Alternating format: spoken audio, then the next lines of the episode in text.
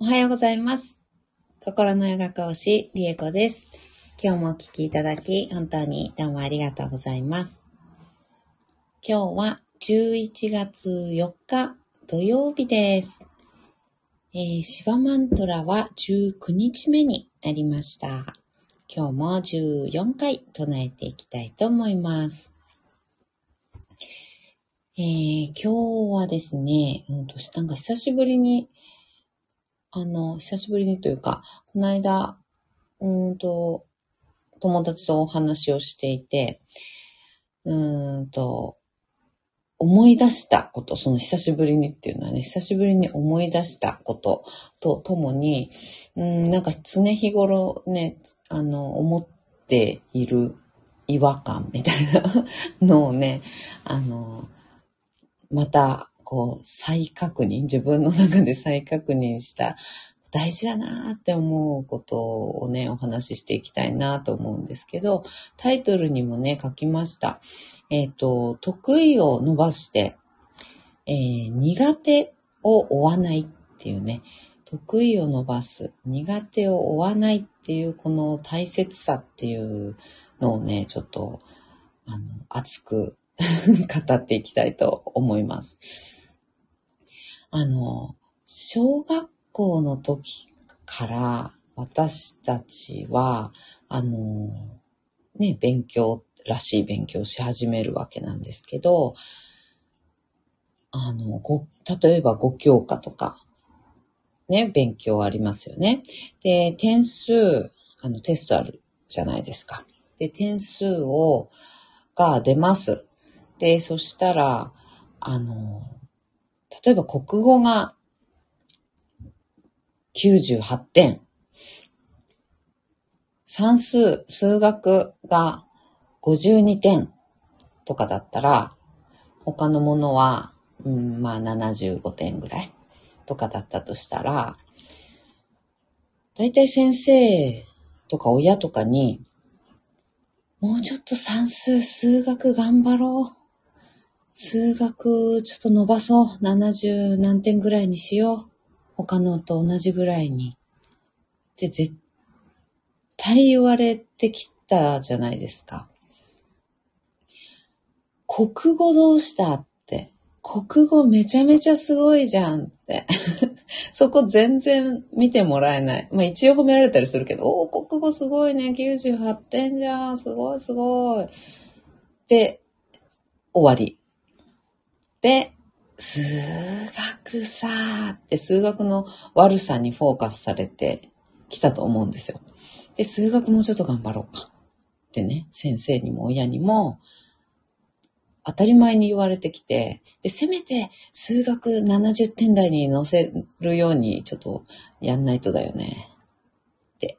で、頑張って頑張って、まあ、数学ね、70点台に乗せたとしたら、そしたら、なんか他のもの？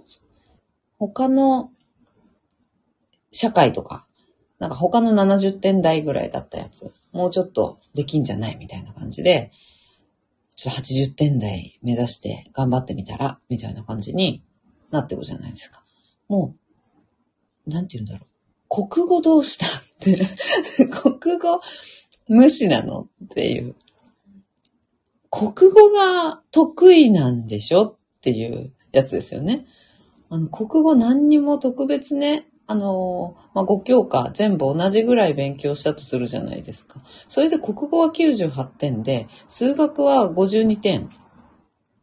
え、国語がすごいんじゃんっていう。国語が得意なんじゃんっていうことですよね。そこをなんで何のフォーカスもされないんだろうっていう。悪いことを平均ぐらいまで頑張ろう。その平均以上を目指していくっていう教育をずっと当たり前にされてきている。で、もちろん社会に出ても、この仕事できないんですよね。この仕事苦手。でもこっちは得意とかって、これは楽しい、得意、これずっとやってたいみたいなのがある。そんな気分になるけれども、だけど、やらなきゃいけないものはやらなきゃいけない苦手でも何でもっていう感じ。で、苦手なことにフォーカスされて、そこをもうちょっと頑張ってやってください、みたいな感じになる。で、いいところはいいところでね、まあ褒められたり評価されたりはもちろんするかもしれないけどね。あの人はこれこれこれが得意だけどね、みたいな。なんか悪い方に、結局悪い方をちょっと伸ばしてもらわないと、悪いところを、あの、普通ぐらいにはできるようにしてもらいたいんですよね、みたいな感じの方向性になっちゃう。みんなの視点がね、うん。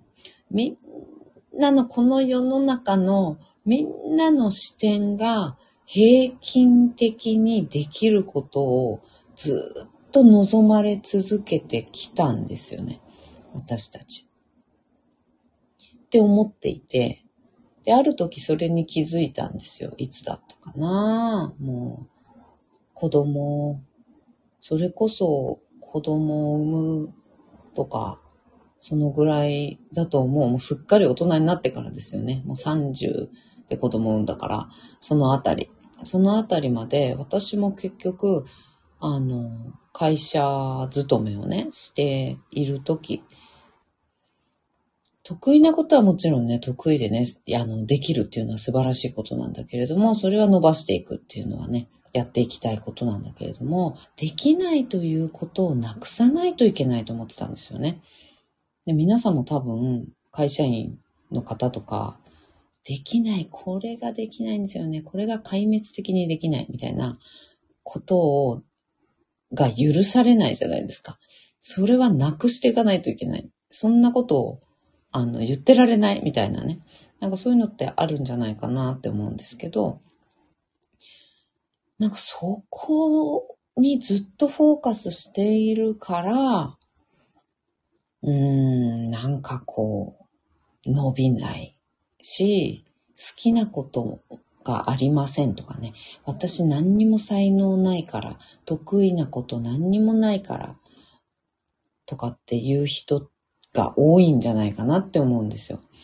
うん。好きなことが見つかりません。得意なこととか特にないです。才能私何にもないからっていう人がほとんどな気がして。ほとんどの人がそう思ってる、そう言ってるっていうこの状況、日本の状況っていうのかな。っていうのがなんか、なんていうのかな。もったいないっていう感じがすごくするんですよね。うん。絶対そんなことないのに。みんななんかの天才なんですよ。みんななんかの天才なのに、それにフォーカスされてこなかった。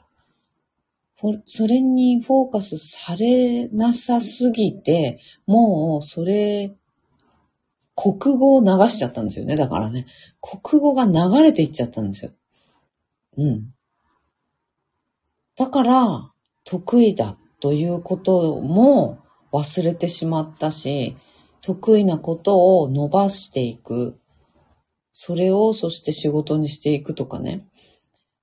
そういうことも忘れてしまってできないし。ってなってんだなーってすごく思って。だから好きなこと特にないとか、やりたいこと特にないとか、もちろん得意なことなんか何にもないですっていう人に出会うたびに、絶対あるしって思うんですよ。いや、絶対あるし。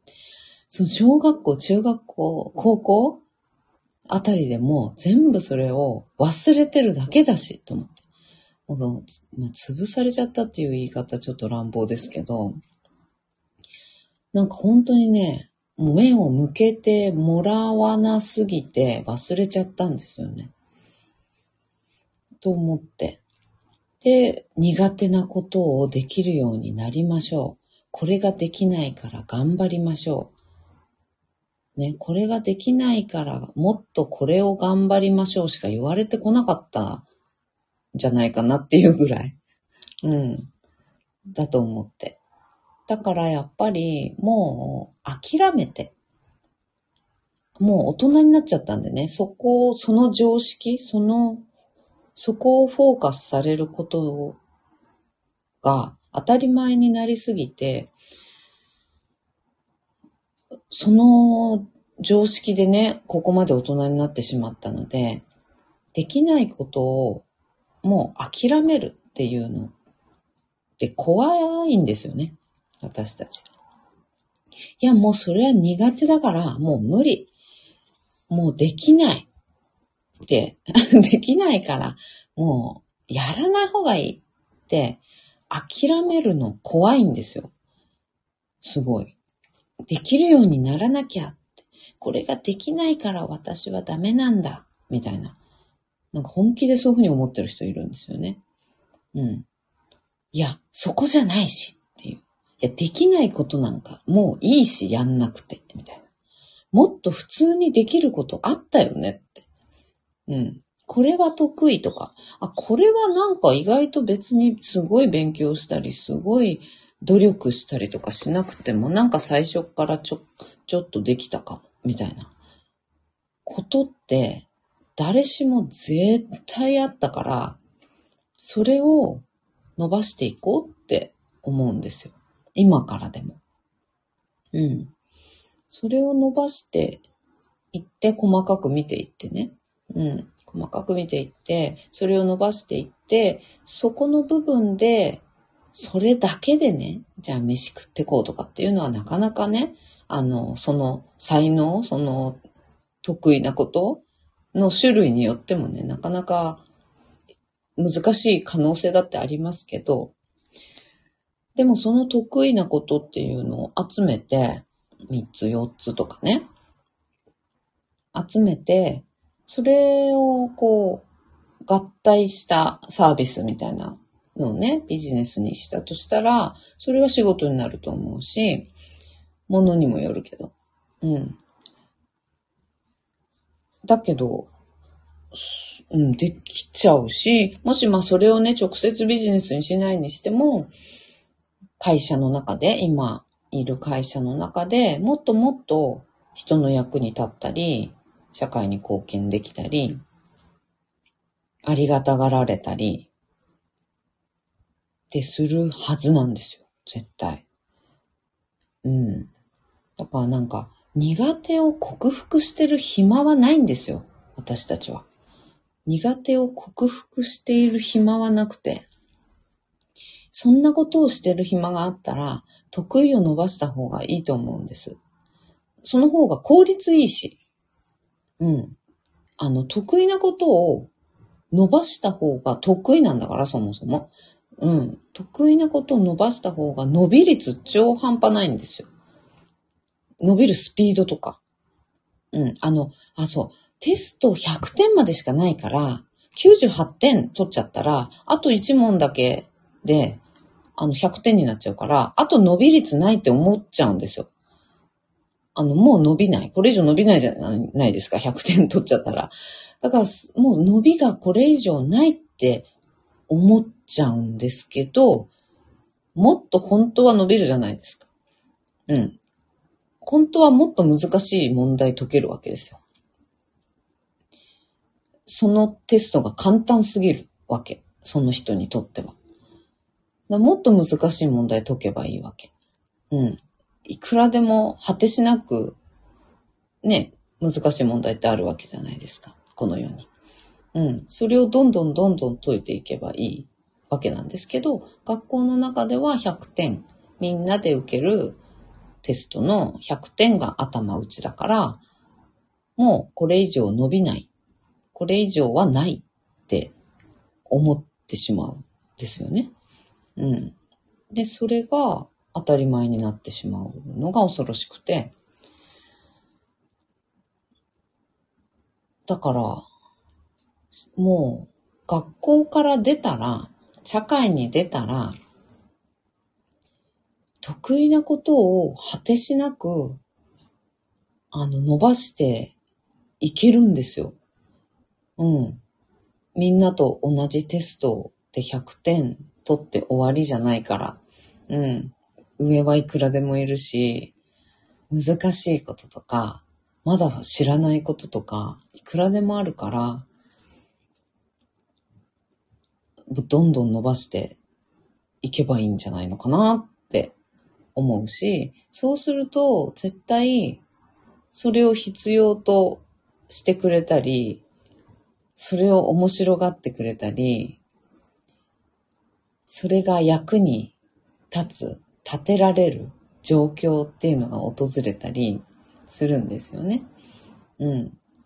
だから苦手なことをなんか平均ぐらいまではできるようにしなきゃとかっていうことにフォーカスするんじゃなくって、もう得意なことをどんどんどんどん自分の興味とかのね、赴くままにやっていくっていうのが、すごく大事な、この、これからの世の中、ね。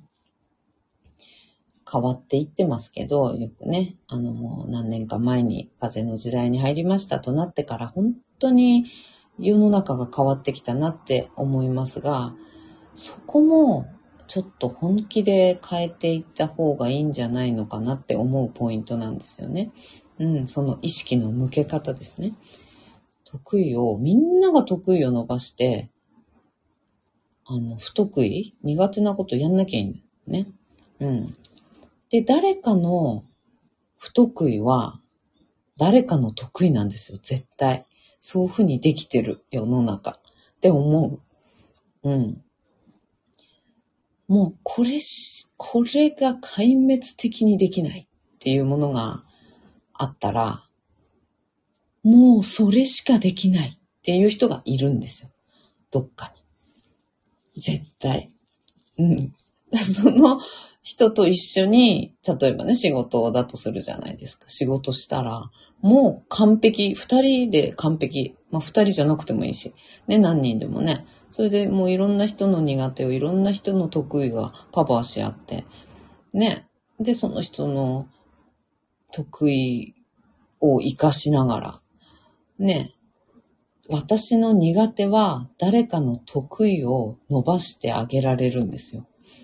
うん。発揮させてあげられるっていうのかな。私の苦手は誰かの得意を思う存分発揮させてあげられるから、だから苦手は苦手のままでいいんですよ。苦手は苦手のまんまで、苦手ですって誰かって、あ助けを求めることが社会貢献になるんですよ。誰かのためになるの。その人が生き生きと生きるための、なんだろうな、要素になるんですよね。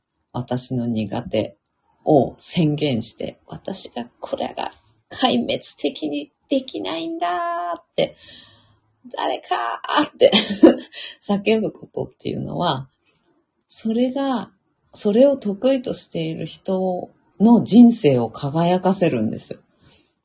うん。と私は本気で思っているので、なんて言うんだろう。苦手なことを得意、まあ、なんだろうな。できるようになろうとも思わないし、うん。そう。普通にはできるようにならないととかね。あの、思わないし、諦める。うん。そのひ、その得意な人と出会うまでは、あの、なんとかかんとか自分でやんなきゃいけないかもしれないけど、うん。でもやっぱり人にね、頼りながら、教えてもらったりね、しながら、私、それができるようになろうって、できるようにならなきゃこのぐらいのレベルまでは、とかって思って習得しようなんてさらさら思わないし、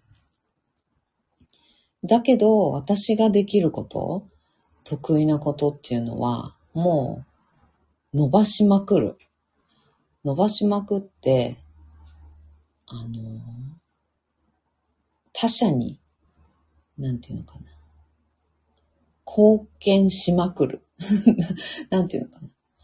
できるよ、やるよって。うん。大丈夫？やるよって、こう、言いまくる。うん。よかったら声かけてね、やるからねって、ずっと言い続ける。うん、周りに。で、それが苦手だったり困ってたり、どうしようかなって、これできる人いないかなとか、こんな人いないかなってうすうす思いながらも、なんか一人で困ってた、できなくて困ってた人の力になれるから。うん。そういう苦手も得意ももう公言しまくる。うん。それが社会貢献になる。どっちも。って思っているので、なんか人にね、頼ったりして迷惑かけちゃ悪いとかっていう文化でもあるので、人にやってもらうとかね、人にできないからお願いするとかね、そういうのって人に迷惑をかけるからっていう文化も、あの、確実にあるじゃないですか、日本って。だから自分でやらないと感じの文化ってあるから、うん、難しい。それも難しいんですけど、で、あと遠慮とか、うん、謙遜とかが大事ですとかっていう文化もあるから、得意なことを、これ得意だよ、やるよ、いつでも言ってねって公言しまくると、なんかどやってるみたいなね、感じとか、うん、なんかこれが得意だとか言って、あの、どやったり、なんて言うんだろうな。なんかおせっかいとか言われたり、うん。なんかそんな恐怖も湧いてきたり、うん。どうやってるって言われたり、おせっかいだって言われたり、余計なお世話かなとかね、なんかちょっと思ったり、うん。そういうことが頭をよぎると、また得意なことも得意だよ、やるよって言えないし。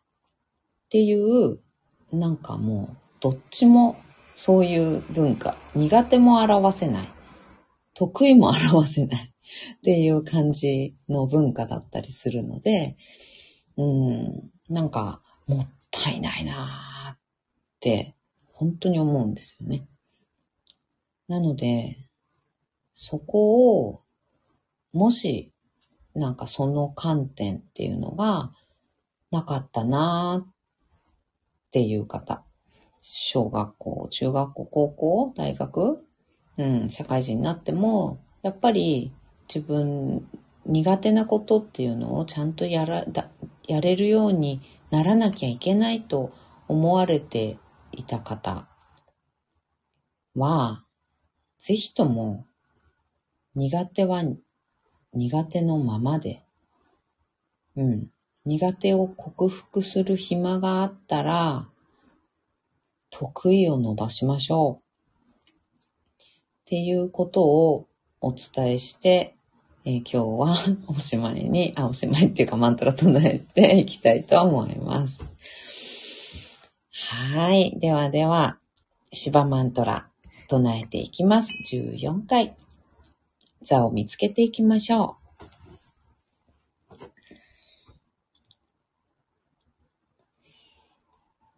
骨盤をまず立てた状態、深く座ってください。背骨自由に空に向かって伸ばしていきます。植物がだんだんと育っていくようなイメージ。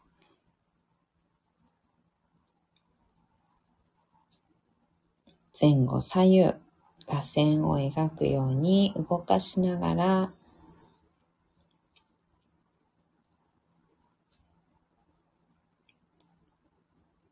なんか動きがね、悪いところとか、あ、なんかここが硬いな、凝ってるなとかね、っていうとこ見つかったら、その部分をね、ちょっと集中的に動かしてあげたり、こっちの方向、右に揺らすときにすごい突っ張るなとかね、回すのがうまく回んないなとかね、なんかいろいろあると思います。ちょっと動きづらいところっていうのを見つけてあげて、そこは多分硬くなっているでしょうから、そこね、ほぐすように動かしてあげてください。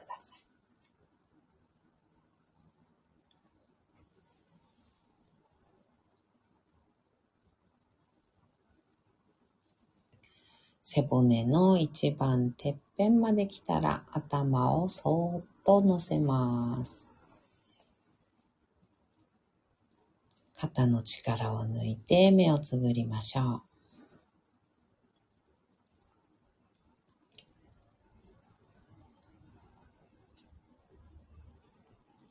大きく息を吸います。吸い切ったところで少し止めて、全部吐きましょう。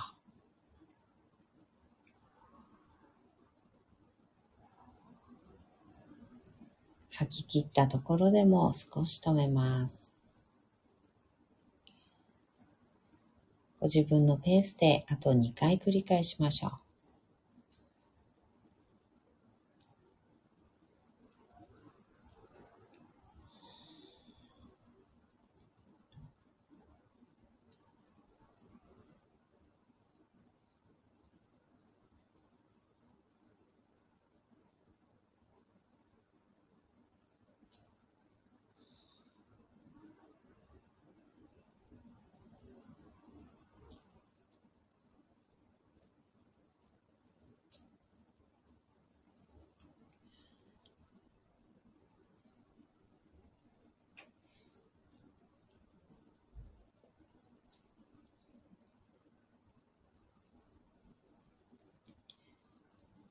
吐き切ったらいつもの呼吸に戻します。では、シバマントラ14回唱えていきます。オンナマシバヤオン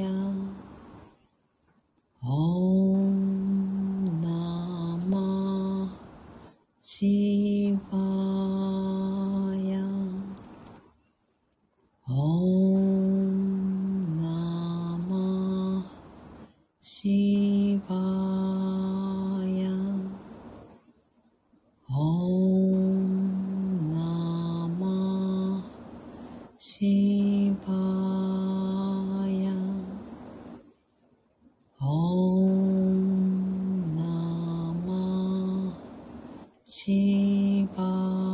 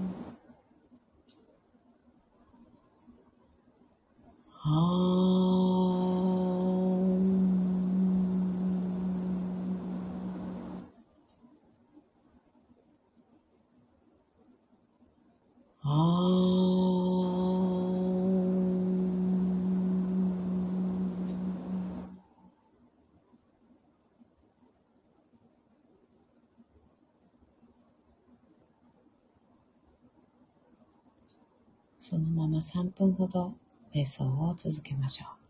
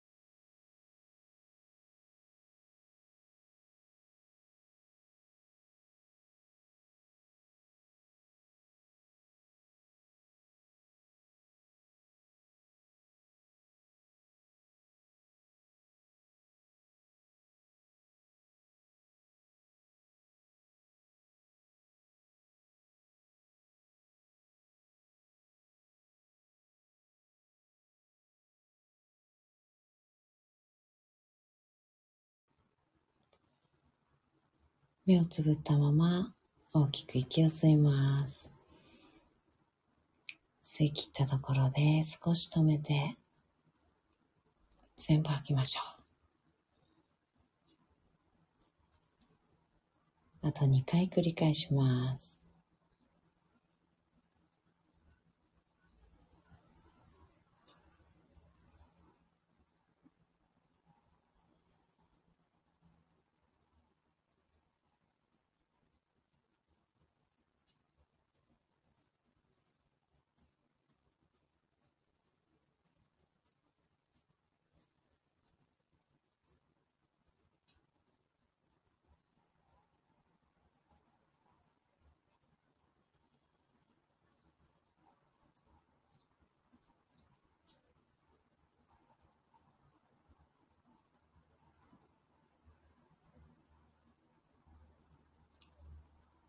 吐き切ったら少しずつまぶたを開いていって目が光に慣れてからそっと開けていきましょう。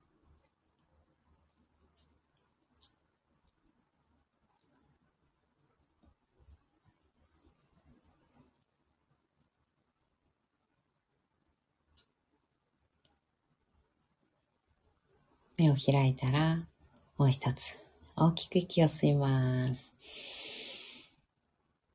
しっかり吐きましょう。